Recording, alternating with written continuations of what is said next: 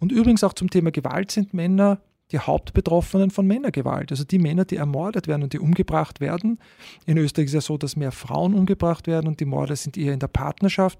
Bei den Männern ist es tendenziell so, wenn sie von Männern umgebracht werden, und das sind in aller Regel, wenn die Männer von anderen Männern umgebracht, sind die Täter nicht aus dem Beziehungskontext, sondern Fremdtäter, Zufallstäter.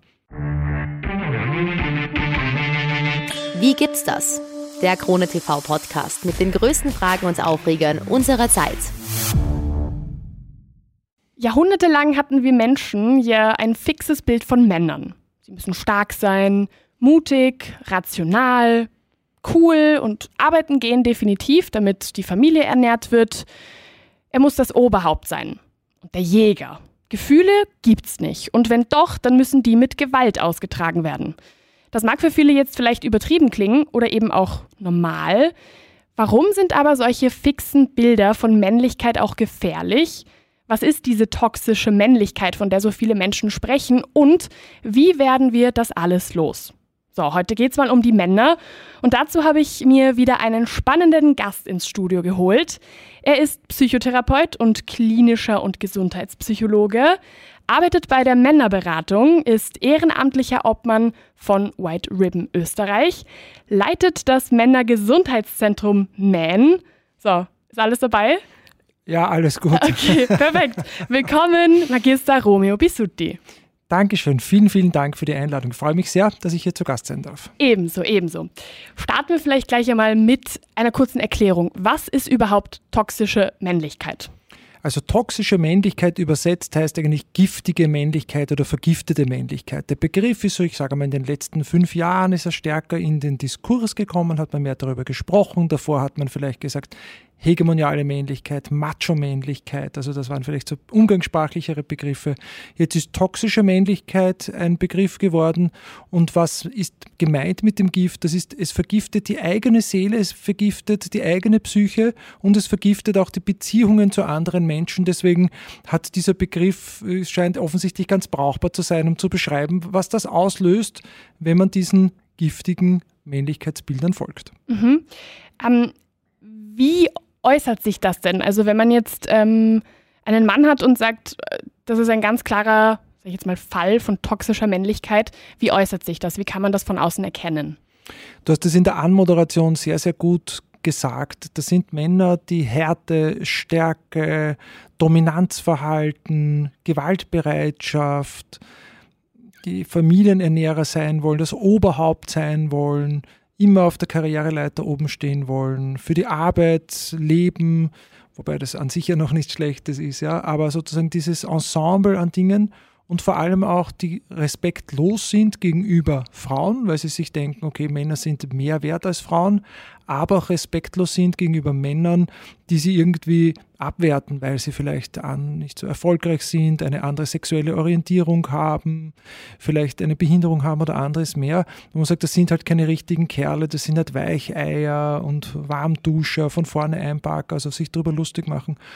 Und das sind genau diese Arten oder diese Spielarten von Wahnsinn und Männlichkeit, woran man das erkennt. Also Männer, die zu uns in die Männerberatung kommen oder ins Männergesundheitszentrum, die sind dann sehr häufig von diesen Männlichkeitsbildern geprägt und irgendwann einmal stellen sie fest, mit dem Konzept sind, sind sie in der Sackgasse gelandet. Mhm. Sehr häufig ein Gewaltproblem kann es sein, es kann sein ein Suchtproblem, es kann sein, dass sie depressiv werden, dass sie suizidale Gedanken haben. Also viele verschiedene ähm, Arten gibt es, wo die Männer hier an Grenzen stoßen, weil das Konzept, dass man alles alleine löst, dass man immer der Starke ist, dass man immer der Beste ist, dieses Konzept ist allalong eine Sackgasse. Mhm. Und was hat jetzt toxische Männlichkeit ähm, auch mit ein bisschen mit häuslicher Gewalt zu tun? Weil mhm. diese beiden Begriffe, die werden ja oft miteinander verbunden. Mhm, mhm. Ich würde sagen, diese Einstellungswelten von Männlichkeit, der Mann ist das Oberhaupt, der Mann dominiert die Familie und vor allem auch der Mann besitzt seine Partnerin. Also da ist wirklich ein Besitzanspruch, wo das Selbstbestimmungsrecht, also, also dass die Frau das tun und lassen darf, was sie halt möchte, darin wird sie eingeschränkt weil der Mann sagt, ich verfüge über dich, über das, wie sich dein Leben entwickelt und du darfst dann kein eigenes Handy haben, keinen eigenen Wohnungsschlüssel. Ich kontrolliere auch äh, deine Freundschaften, ich kontrolliere, mit wem du weggehst und, und, und. Sehr häufig gepaart mit so einer eifersüchtigen Dynamik. Und die Frau wird, wird immer mehr eingeengt und sie kommt sich wirklich wie ein, ein Besitz, ein Stück Besitz vor. Wir erkennen diese Männer auch häufig, wenn Frauen Beziehungen beginnen. Das sind meistens oder sehr häufig Männer, die sehr schnell sagen, du, wir sind jetzt zusammen und du gehörst jetzt zu mir und dann beginnen auch die sozialen Kontakte der Frau abzuschneiden, einzuschränken. Die Frau hat für sich das Gefühl, mein Spielraum wird immer enger und im Hintergrund läuft beim Mann das Programm, du gehörst zu mir, du bist mein Besitz. Mhm. Und man merkt auch gleich, das ist natürlich hier, äh, schwingt das mit, welche Unsicherheit eigentlich bei diesen Männern mit dabei ist. Weil wenn ich wirklich eine vertrauensvolle Beziehung habe und ich bin mit wem zahm und sage, dann gehe ich davon aus, du bist gern mit mir zahm, du verbringst gern Zeit mit ja, mir, dann muss Fall. ich jetzt nicht, ja genau, muss ich jetzt nicht, Gott weiß was unternehmen. Das ja. ist ja wohl die Grundlage. Also sieht man auch diese tiefe Verunsicherung, die, wo diese toxische Männlichkeit häufig so ein Psychokit ist, so eine, etwas, was eine, wie eine, ein Pflaster auf eigentlich oft tiefe psychische Wunden oder auch auf ein ganz, ganz mangelndes Selbstvertrauen und Selbstwertgefühl. Mhm. Ähm, jetzt kann es natürlich sein, dass das bei mir in meinem Umfeld einfach sehr präsent ist ähm, und in anderen ähm, Gruppen oder wie auch immer jetzt vielleicht nicht. Aber ich habe zum Beispiel das Gefühl, oft zu hören, ja, toxische Männlichkeit, das schadet den Frauen. Aber es schadet ja nicht nur den Frauen, also so wie wir es jetzt zum mhm. Beispiel gerade gehört mhm. haben, sondern es schadet ja auch den Männern selber. Auf jeden Fall. Warum ist das denn gefährlich auch für einen Mann selbst? Also das kann man sehr gut erkennen, wenn man sich einfach die Lebenserwartung ansieht, die ja unterschiedlich ist zwischen Männern und Frauen. Männer leben in Österreich etwa fünfeinhalb Jahre kürzer als Frauen. Womit hängt das zusammen? Die meisten verlorenen Lebensjahre sind in jüngeren, im jüngeren Lebensalter, zwischen 15 und 22, verlieren sehr viele junge Männer ihr Leben. Warum? Weil sie einerseits Risiko betontes Verhalten an den Tag legen, schnell mit dem Auto fahren, schnell mit dem Motorrad, Unfälle, aber auch Vergiftungen, dass sie auch mit Drogen experimentieren auf eine Art und Weise, die dann tödlich endet. Mit Alkohol, sehr viele alkoholinduzierte Unfälle. Die meisten Unfälle, die passieren im Straßenverkehr bei jungen Burschen, sind unter Alkoholeinfluss. Also das kann man leider Gottes täglich wahrscheinlich auch äh, in deiner Zeitung nachlesen. Es ist ganz schrecklich, wie die Chronik gefüllt ist von jungen Burschen, die unter Alkoholeinfluss schreckliche Unfälle bauen, auch andere Leute in den Tod mitnehmen. Mhm. Und dieses, dieser Mut zum Risiko ist etwas, was sehr häufig die Lebenserwartung verkürzt. Das wirkt sich dann auch aus übrigens bei den Selbstmorden, bei den Suiziden. Wir haben bei den Männern dreimal häufigere Suizide als bei den Frauen. Das ist ganz schrecklich. Mhm. Und hier übrigens auch nochmal in der Subgruppe von homosexuellen Männern, die sind nochmal häufiger suizidgefährdet, weil sie eben bestimmten Bildern von Männlichkeit nicht entsprechen. Also auch hier wirkt sich das aus. Später wirkt sich die toxische Männlichkeit aus weil die Männer einen sehr ungesunden Lebensstil haben, viel Fleisch essen, Alkohol trinken, wenig Gemüse etc. etc. Weil das ist halt Frauenkram und ein Salat, das essen die Frauen, wir Männer essen, ich weiß nicht, einen Schweinsbraten, einen Schnitzel und so, trinken ein Bier etc. etc. Und das rächt sich dann, wo die Männer dann wesentlich früher an den Herz-Kreislauf-Erkrankungen sterben, einen Herzinfarkt haben und ähnliches mehr. Mhm. Und das rächt sich dann aber auch, dass Männer weniger zur Prostata-Vorsorgeuntersuchung gehen, weil sie sich denken, oh, das Untersuchung und uh, wie passiert denn das und ich weiß nicht. Und da fahrt mir da irgendwie die Untersuchung, wir kennen das, ich spreche das jetzt nicht aus hier im Podcast, aber wir dass ich niemanden schockiere sozusagen, ja, die rektale Untersuchung und da haben die Männer dann Angst und das ist uh, homophob und so. Und dann bleiben halt auch viele Prostata-Karzinome unerkannt. Mhm. und das ist äh, natürlich äh, ganz schrecklich, weil hier wäre mit der Vorsorge wesentlich mehr zu erreichen, also es schadet auf jeden Fall den Männern Männern selbst. Warum machen die Männer das trotzdem? Ich glaube, weil ähm, trotzdem Privilegien damit einhergehen mit dieser toxischen Männlichkeit, wenn man sich vorkommt, okay, wenn ich jetzt irgendwie den, den coolen Kerl markiere, wenn ich jetzt den harten Macker markiere, dann ist irgendwie, bin ich symbolisch mit Macht ausgestattet oder ich kann mir mehr erlauben, mir, mir wird mehr zugestanden und ähnliches mehr. Und dann sehe ich, dass ich hier auch ähm, vielleicht eine symbolische Ressource versuche irgendwie zu bekommen. Also die Karotte vor der Nase ist ein Held sein, ein cooler Typ sein, dann bekomme ich irgendwelche Privilegien. Und übrigens auch zum Thema Gewalt sind Männer die Hauptbetroffenen von Männergewalt. Also die Männer, die ermordet werden und die umgebracht werden. In Österreich ist es ja so, dass mehr Frauen umgebracht werden und die Morde sind eher in der Partnerschaft. Bei den Männern ist es tendenziell so, wenn sie von Männern umgebracht werden, und das sind in aller Regel, wenn die Männer von anderen Männern umgebracht, sind die Täter nicht aus dem Beziehungskontext, sondern Fremdtäter, Zufallstäter. Disco-Schlägerei auf der Straße, Kriminalität. Das sind die Kontexte, in denen Männer ermordet werden. Und da sollte man auch einen Blick drauf werfen. Männer sehen sich oft nicht als Opfer, auch nicht als Gewaltopfer. Männer sind aber sehr häufig Opfer von Gewalt durch andere Männer. Mhm. Das finde ich urspannend, weil ähm, gerade wenn man auch über äh, zum Beispiel Gewalt an Frauen spricht, dann ist immer mindestens eine Person da, die sagt, ja, aber es gibt ja, es, es sind ja mehr Männer von Gewalt betroffen. Wie kann man denn da irgendwie den Unterschied ähm, vielleicht setzen? Wo, wo, wo, wie kann man da kontern, sage ich jetzt mal, auf diese Antwort? Weil klar, es sind mehr Männer betroffen im Großen und Ganzen, aber bei der Partnerschaft ist es ja zum Beispiel wieder was anderes. Also die Antwort liegt ja auf der Hand. Man müsste sagen, ja, sowohl Männer als auch Frauen sind von männlicher Gewalt betroffen. Es ist ja nicht so, dass die Gewalt, die die Männer erfahren, von Frauen hauptsächlich ausgeht, sondern die geht ebenfalls von anderen Männern aus. Es gibt ganz wenige Bereiche, wo die Gewalt übrigens gleich verteilt ist und das ist die Gewalt in der Erziehung. Da muss man sagen, dass die elterliche Gewalt in etwa gleich verteilt ist zwischen äh, den Müttern und den Vätern, Stiefmüttern, Stiefvätern, also in, dieser, in, dieser, in der Erziehung sozusagen. Mhm. Einer der ganz wenigen Bereiche, äh, wo das vorhanden ist. Und wir finden auch in manchen Bereichen auch Täterinnen, also beim Stalking oder so, aber das ist sozusagen ähm, nicht das Gros und dort, wo es um die Körperverletzungen geht, dort, wo es um körperliche Gewalt, Mord, Totschlag geht, dort haben wir fast ausschließlich Männer hier als Täter, die wiederum andere Männer umbringen oder schwer verletzen. Mhm. Also ist eigentlich dasselbe Problem. Mhm. Ähm, jetzt ist, möchte man ja eigentlich meinen, dass man mit solchen Informationen irgendwie davon ausgeht, okay, toxische Männlichkeit ist, naja, toxisch eben, wie der Name ja sagt. Man muss was dagegen tun. Aber irgendwoher muss das ja kommen. Woher mhm. kommt das überhaupt?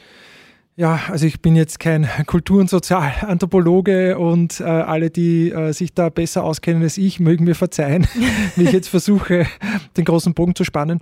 Also ich glaube, dass ähm, in dem im, Aus, also im, im, beginnenden 20. Jahrhundert, ausgehendes 19. Jahrhundert mit der Industrialisierung sich bestimmte Bilder von Männlichkeit herausgebildet haben, gemeinsam mit gesellschaftlichen Entwicklungen, die eine starke Identifikation mit so Arbeiten gehen, ähm, auswärts sein und die Frau eher privat, also dass hier starke Bezüge sind. Das ist aber durchaus gebrochen, soweit ich das weiß, weil es nicht für alle gegolten hat. Aber ganz wichtig waren dann das ganze Thema Militär, Militarisierung der Gesellschaft und die Kriege. Der Erste Weltkrieg, der Zweite äh, Weltkrieg, ähm, die, wie soll ich sagen, so wie so eine Art Männlichkeitsschmiede geworden sind, wo man, wo man diese soldatische Männlichkeit, die vielleicht auch noch davor, 18. bis 19. Jahrhundert, auch in so britischen Chor, also kommt sehr viel, äh, soweit ich da informiert bin, auch aus diesem englischen Bereich, diese Chorgeist und und und.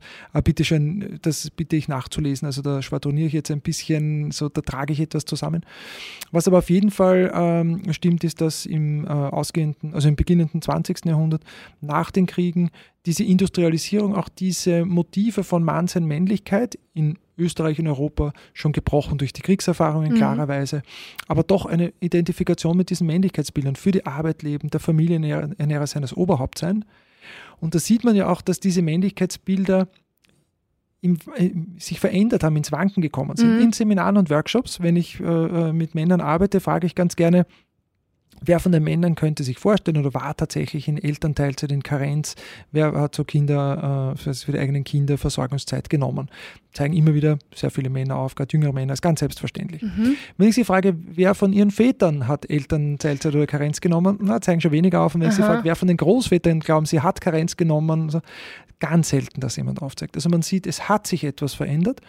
Und ich glaube, das hängt auch mit so großen gesellschaftlichen Veränderungen zusammen, weil die Industriearbeit, die handwerkliche Arbeit, glaube ich, ein Stück weit zurückgegangen ist, eher so Dienstleistungszeit ist und andere Fertigkeiten von den Männern gefordert sind. Und die zweite große Entwicklung ist, Frauen haben sich emanzipiert und das ist ganz, ganz wichtig. Dadurch, dass die Frauen sich verändert haben, mussten sich die Männer mit verändern. Mhm. Und ich glaube, da ist vieles in Gang gekommen und ich glaube, für viele Männer sind diese toxischen Männlichkeitsleitbilder, so wie ich das jetzt geschildert habe, irgendwie so ein Kuriosum. Also mhm. man sagt, ah, das ist ja kurios. Allerdings, wenn ich das aus meiner Beobachtung sagen darf, ich würde vielleicht sagen, es gibt so drei Gruppen im Umgang damit. Also ganz grob, bitte schön, alle Zuhörer und Zuhörerinnen äh, mögen mir verzeihen, dass ich hier mit einem groben, einen groben Überblick versuche zu geben. Aber wenn man so will, gibt es drei Gruppen. Es gibt vielleicht die Gruppe der Männer, die haben sich, für die spielen diese Männlichkeitsbilder keine Rolle, die sind auch schon anders aufgewachsen, die haben ganz liebevolle, präsente Väter, die haben einen guten Zugang zu ihren Gefühlen und und und, für die sagen, ja, pff, lass mich mit dem in Ruhe, das interessiert mich nicht, ich gehe meinen Weg, wunderbar. Mhm. Dann gibt es wahrscheinlich jene Männer, die so ein Mittelding sind, so ein bisschen so einen kleinen Mischmasch haben, die sagen, ja, mal so, mal so, je nachdem, was nützt mir in welcher Situation. Das ist natürlich äh, gut, weil sie äh, in vielen Situationen eben nicht tox toxisch funktionieren, aber wir erleben das in den Männerberatungsstellen ganz viel. Wenn dann persönliche Krisen kommen, dann greifen diese Männer besonders auf diese alten traditionellen Bilder von Männlichkeit zurück. Mhm. Und deswegen ist es ein gewisses Risikopotenzial. Und dann gibt es wahrscheinlich als äh, dritte Gruppe der Männer jene Männer, die sich ganz aktiv gegen diese Veränderungen stellen, die antifeministisch sind, die sagen, ah, das ist alles zu weit gegangen und und und. Und die sich ganz an diesen toxischen Männlichkeitsleitbildern festklammern letzten Endes ist ein Rettungsversuch, irgendwie zu überleben in einer Welt, die durchaus komplex und schwierig geworden ist, wo man denkt, okay, wer braucht denn heutzutage noch Männer?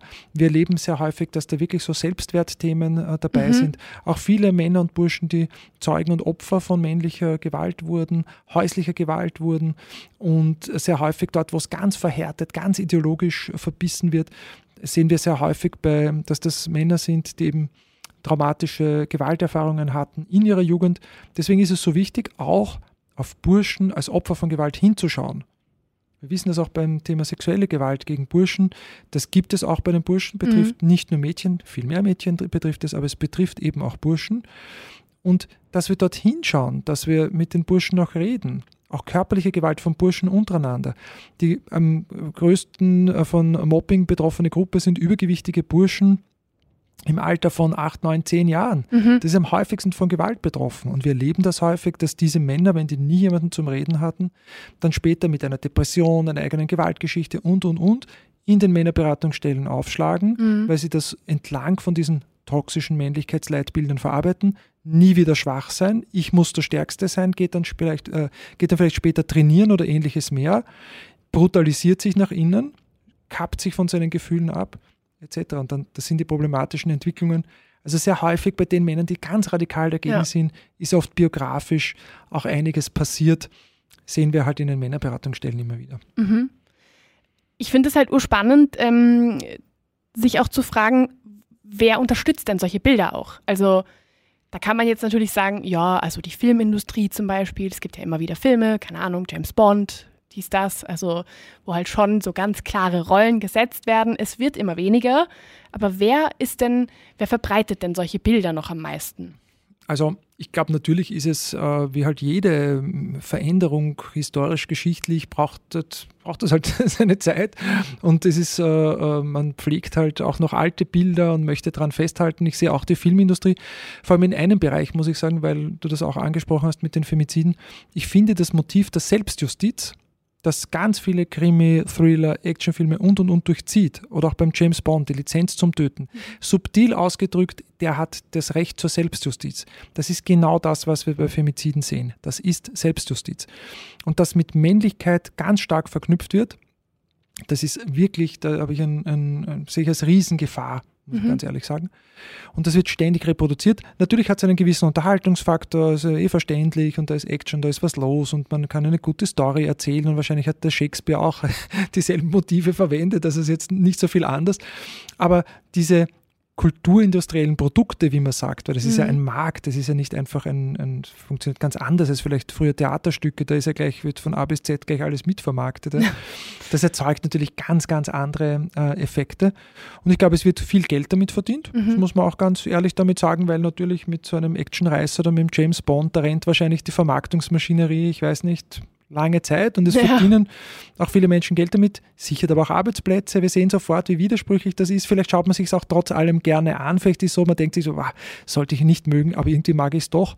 Also einfach ist unsere Zeit ja nicht gerade. Mhm. Aber ich glaube, dass äh, es an der Zeit wäre, sich gerade über das Thema Selbstjustiz in diesen Filmen ernsthaft zu unterhalten und andere Formen von Konfliktlösung hier zu propagieren. Das würde ich mir wirklich wünschen.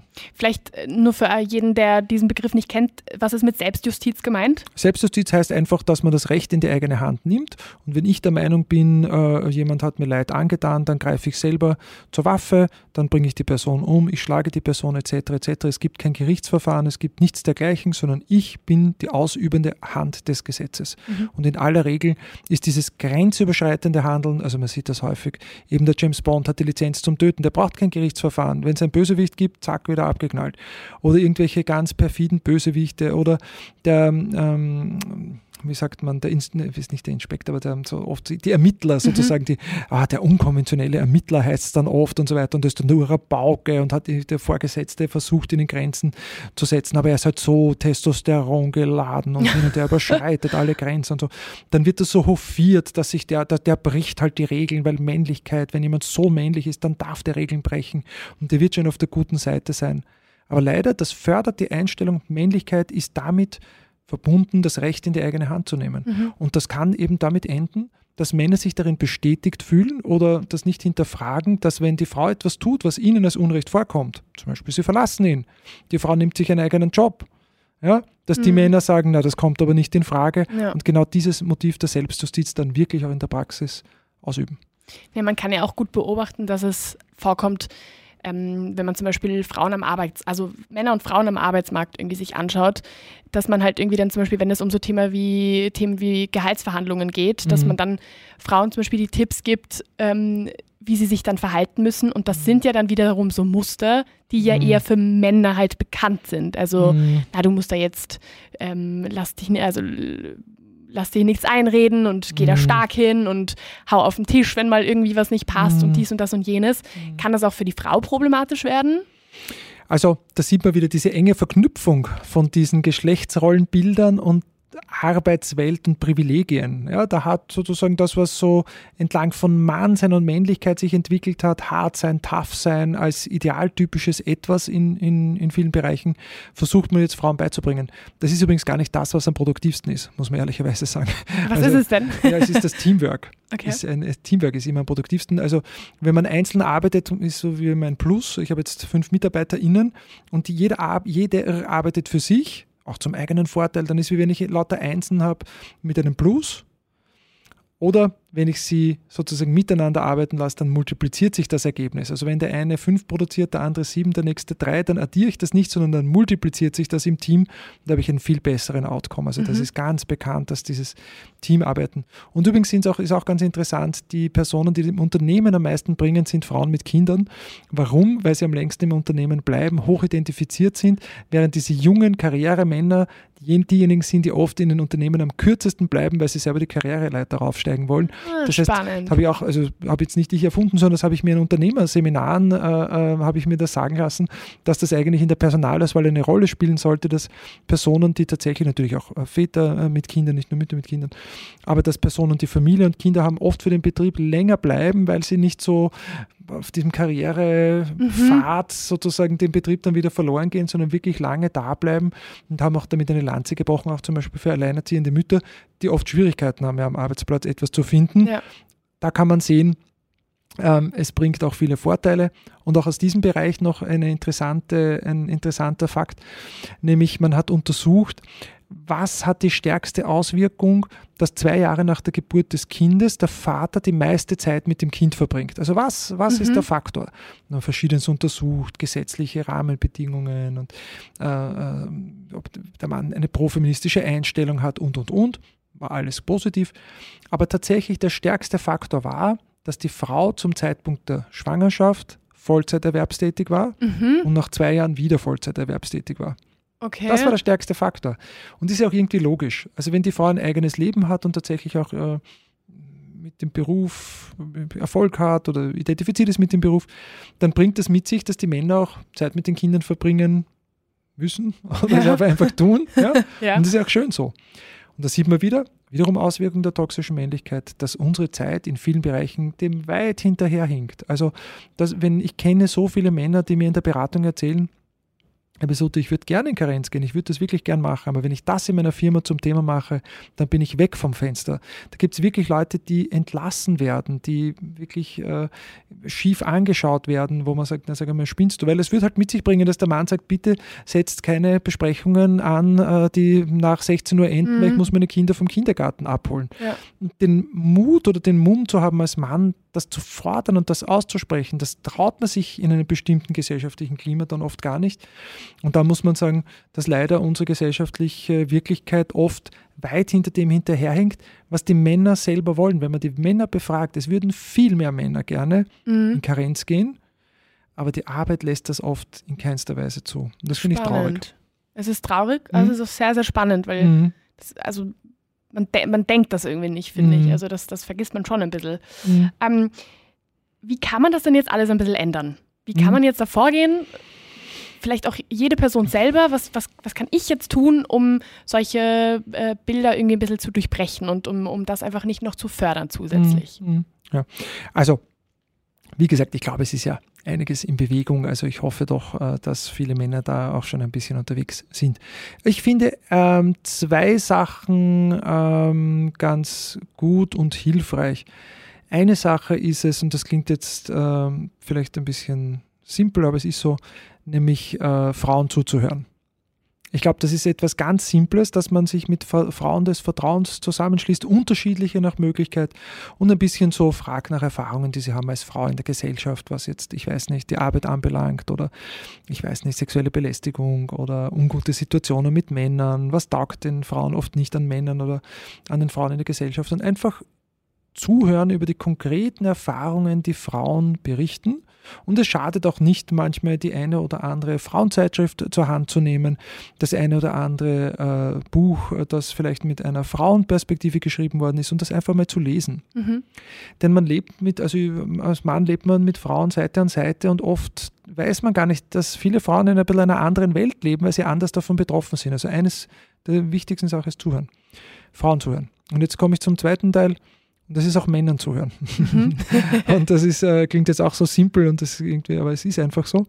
Gut, mich, ich finde das Schönste, meine, eine meiner schönsten Dinge, die ich in meinem Leben habe, sind meine Freunde, meine männlichen Freunde. Ich habe männliche Freundinnen und so, und Partnerinnen und so.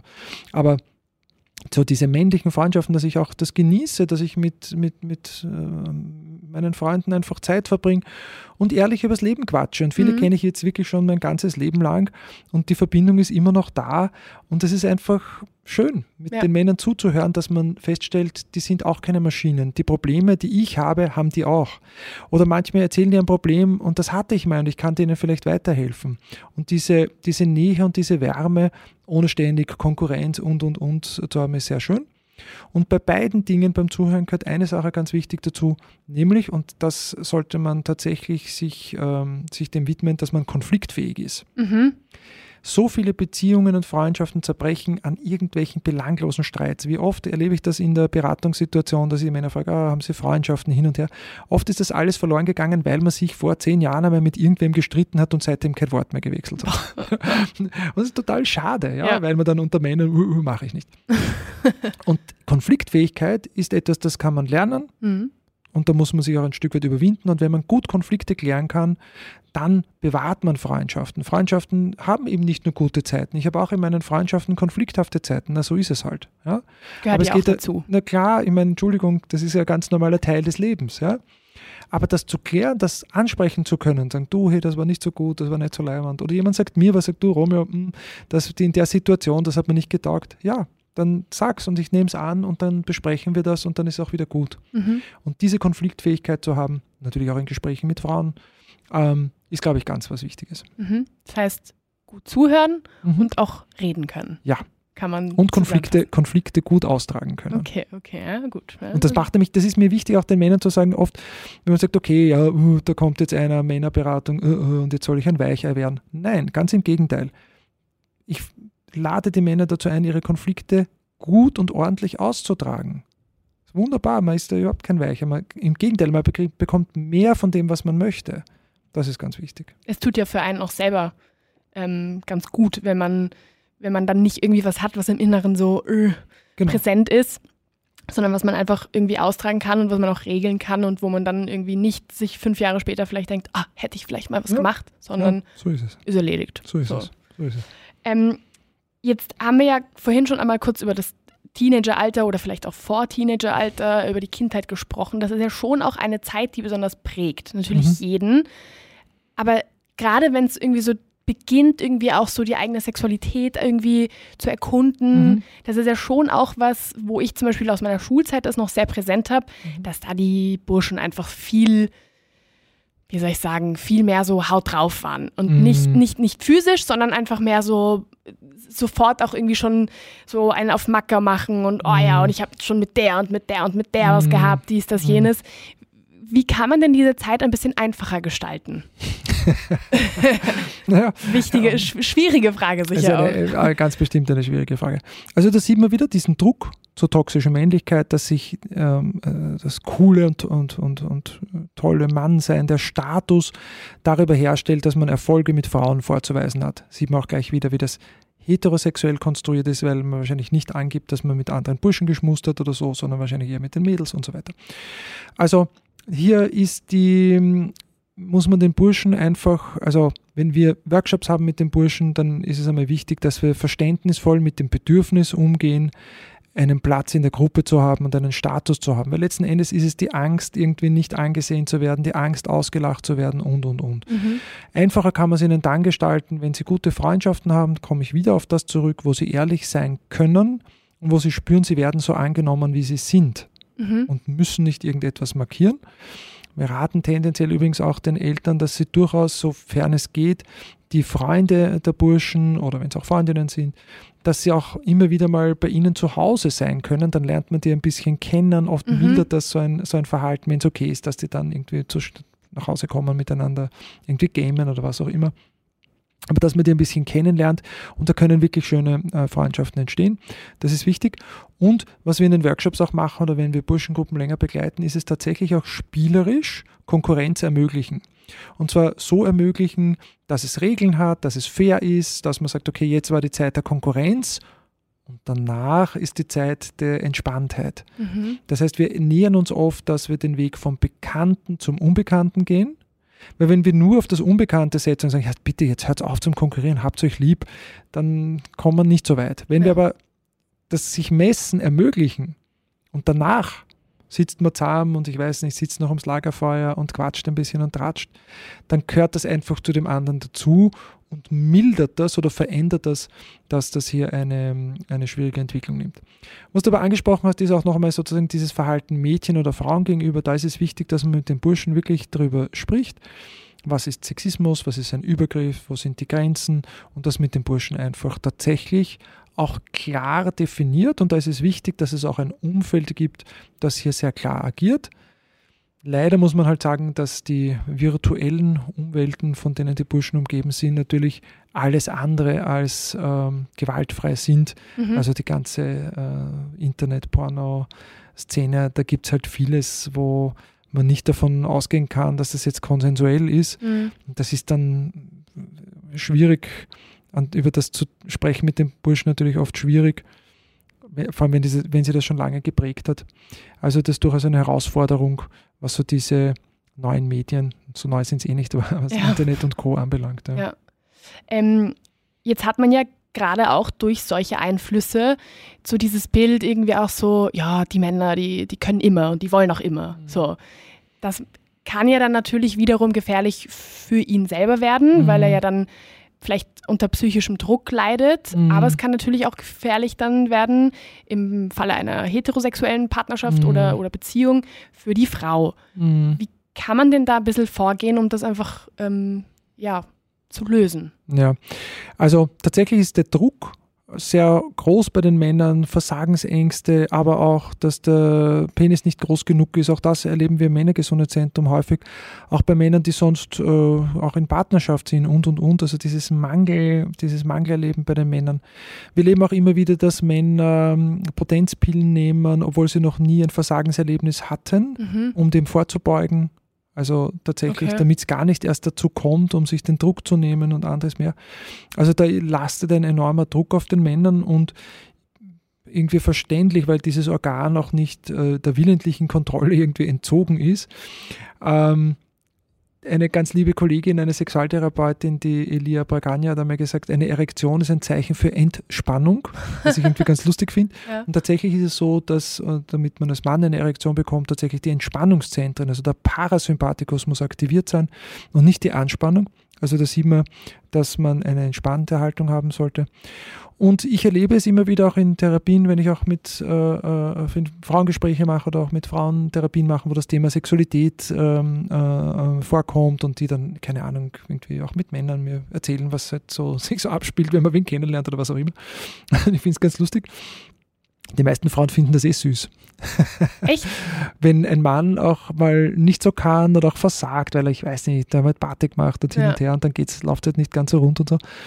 Viele Frauen finden das süß und ich finde das sehr nett. Auch da kann ich wieder nur sagen, dass die Männer tatsächlich auch den Frauen einmal zuhören sollten, wie sind die Frauen damit umgegangen. Mhm. Und es ist überhaupt nicht so, dass die Frauen dann nur Drachen sind oder irgendwie das rumerzählen oder lächerlich machen oder was auch immer, sondern dass vielleicht die Frauen, wenn sie auch hoffentlich diese toxischen Männlichkeitsleitbilder selber nicht so im Kopf haben. Mhm. Ja, also oft ist ja so etwas, wo Frauen auf eine bestimmte Art mitspielen, zum Teil auch, weil sie ein bisschen so auch so toxische Formen von Weiblichkeit oder vielleicht problematische Formen von Weiblichkeit, ich weiß nicht, ob man das auch so toxisch sagen könnte, aber problematische Formen von Weiblichkeit mitgeliefert bekommen, Mhm. dann auch diesen Druck erhöhen. Ja? Aber wenn man das nicht hat, dann kann man tendenziell damit rechnen, dass viele Frauen oft sehr verständnisvoll und ganz entspannt und, und easy cheesy reagieren, weil wir sind ja alle Menschen und es Ja. ist ein intimer Akt und pff, what the hell, was soll's. Ja? Ja. Also tatsächlich auch äh, ähm, sich das anschauen. Und wenn man immer wieder in Situationen ist, also gerade wenn man nur One-Night-Stands hat oder ich weiß nicht, diese, manche Männer erzählen das auch, wenn sie zu Sexarbeiterinnen gehen, zu Prostituierten gehen, dass sie dort Versagenserlebnisse haben, da muss man natürlich auch den Kontext dann natürlich ein bisschen mit Mhm. besprechen. Kann ich mich dort überhaupt erregen lassen oder wie schaut denn das, das, das, Setting überhaupt aus? Mhm. Also auch das sind Themen, die da auf jeden Fall dazugehören. Letzten Endes geht es immer darum, Dinge besprechbar zu machen, die Gefühle, die dazugehören, besprechbar zu machen, sich zu entspannen und wenn man allerdings, auch das vielleicht noch dazu gesagt, und natürlich, wenn ähm, man sollte auch den Gang zum Urologen oder zum Arzt nicht scheuen, wenn einem vorkommt.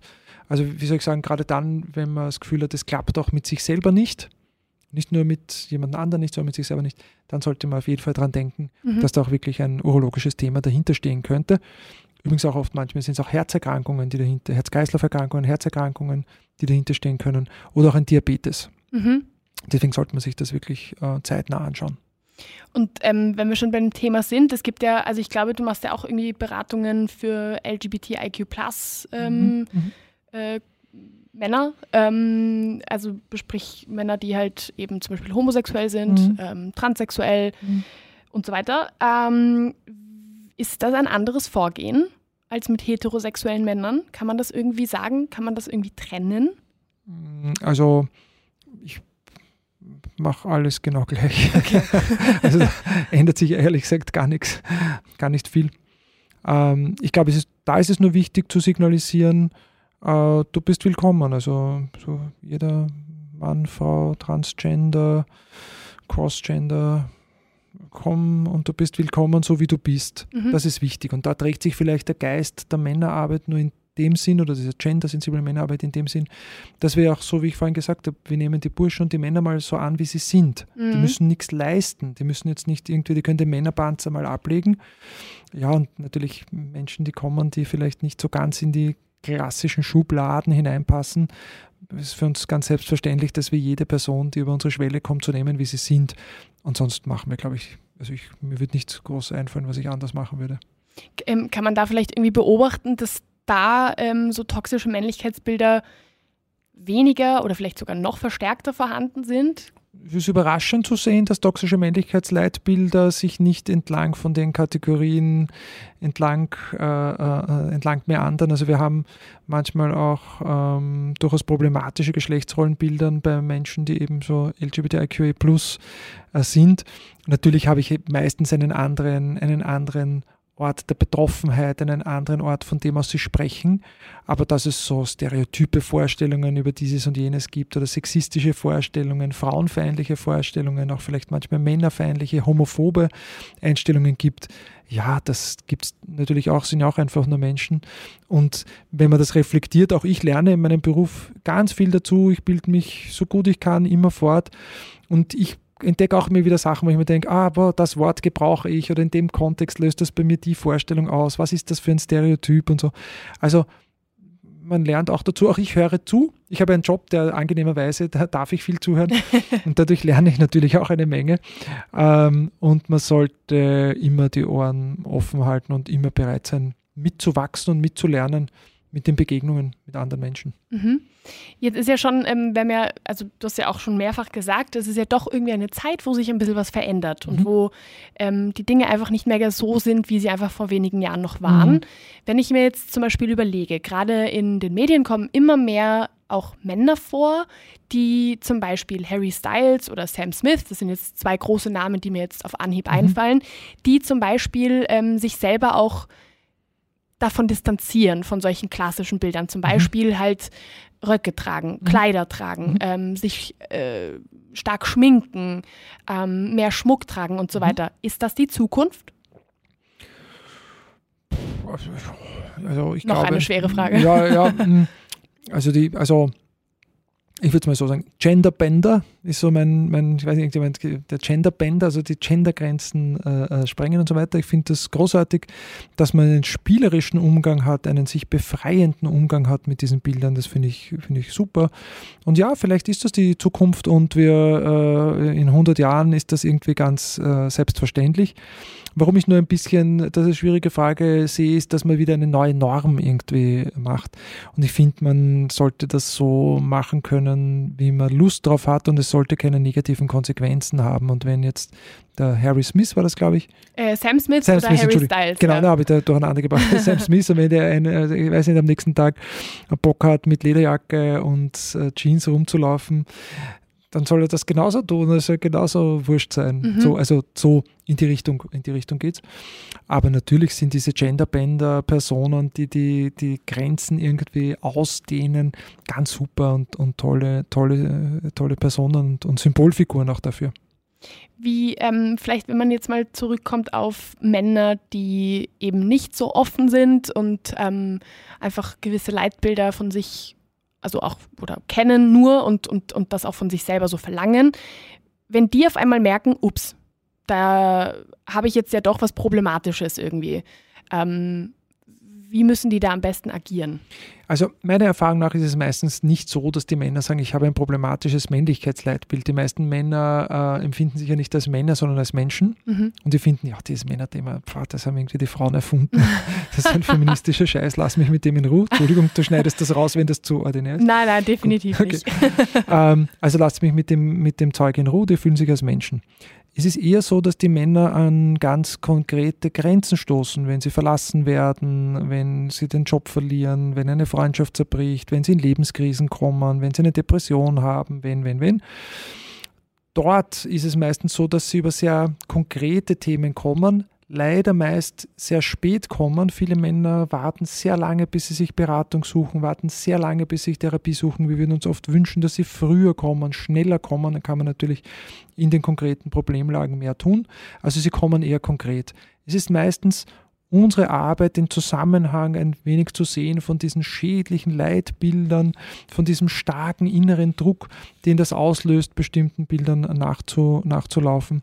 Und wir dann ähm, häufig auch sehen, dass manche Männer auch keine Worte für ihre Gefühle haben, keinen Zugang zu ihren Gefühlen haben. Also der reagiert aggressiv und vielleicht auch gewaltbereit in einer Situation. Ihm selber ist der Zusammenhang oft gar nicht klar, dass er vielleicht beleidigt oder verletzt oder an etwas erinnert, was er selber als Kind erlebt hat der selber kapiert es nicht und wenn man aber ihm zuhört, ich mhm. glaube, liebe Anni, würdest du das hören, auch dir würde der Zusammenhang sofort ersichtlich mhm. sein. Ja. Aber für ihn selber ist es, ist es verschlossen und nicht nur dir, sondern ich glaube, wenn man zuhören würde für jeden anderen, wäre es offensichtlich, mhm. für ihn selber aber nicht. Mhm. Und sehr häufig sind wir dann zur Übersetzungshilfe und stellen dann erst diesen Zusammenhang her, dass diese Bilder von Mannsein, von Männlichkeit problematisch sind. Je eher die natürlich vom Umfeld gestärkt werden, je eher es da ein Umfeld gibt, das sagt, ja, so hat das zu sein, so ist die Welt der Männer, so ist die Welt der Frauen, desto hartnäckiger ist das natürlich. Also dann ist es ganz, ganz schwierig, ähm, hier ähm, diese Veränderung zu bewirken. Da braucht es wichtig Role Models und wir mhm. haben glücklicherweise auch von Männern, äh, äh, vielleicht auch aus anderen Kulturkreisen, dann gibt es mittlerweile doch viele Role Models. Wir haben auch bei uns sehr viele Therapeuten, die mehrere Sprachen sprechen. Das ist so wichtig und für viele Männer wahnsinnig entlastend, dass sie jemanden in der eigenen Sprache vielleicht auch reden können. Mhm. Das ist wahnsinnig gut und wichtig und das ist eine wichtige präventive Maßnahme. Mhm. Vielleicht, jetzt reden wir so viel über andere. Wie ist es denn für dich, wenn du als Mann mit Männern viel arbeitest, die eben ähm, problematische Verhaltensweisen an den Tag legen und du da einfach permanent mit konfrontiert wirst. Wie ist das so? Interessant.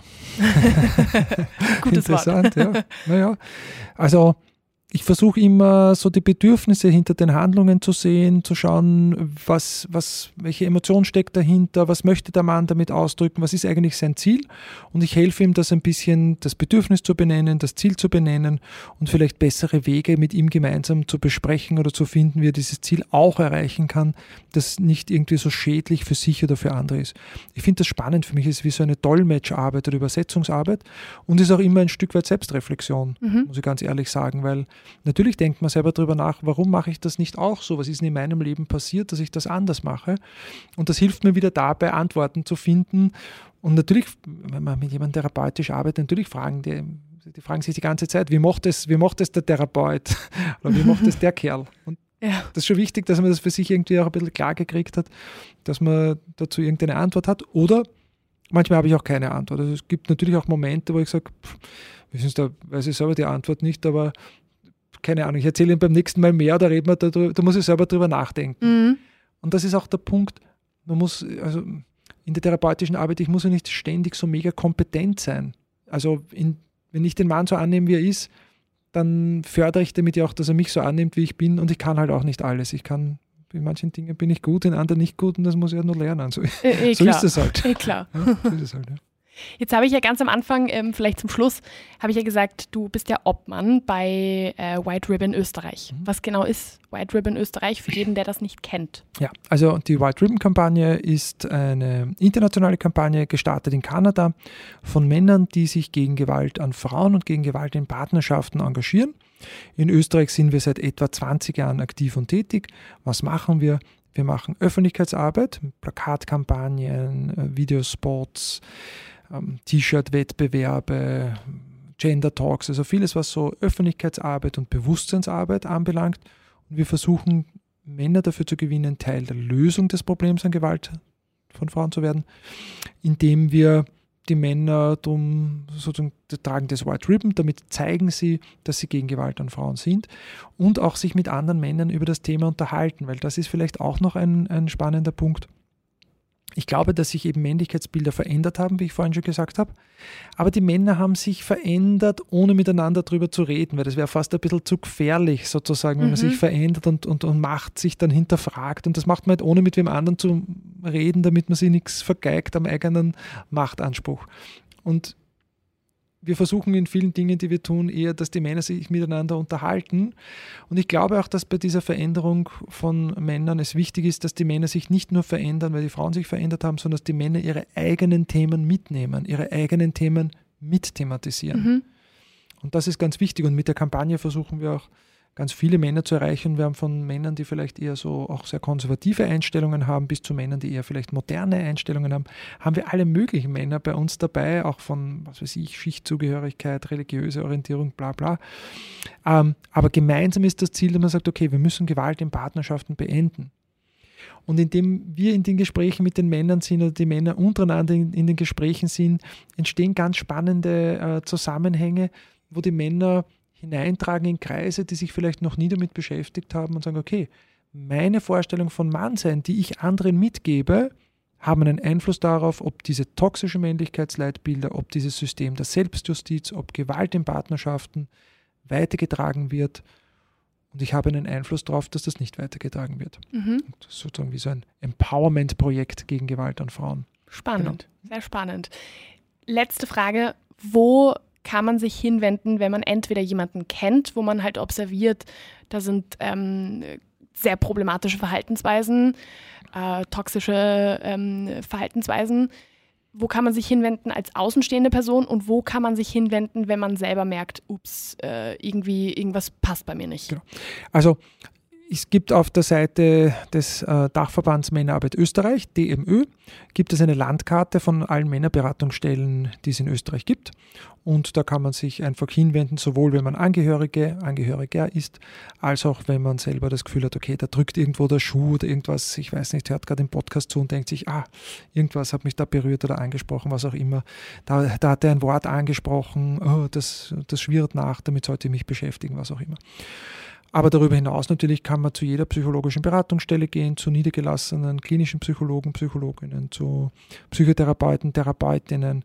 Also es ist äh, sozusagen das Feld ja offen.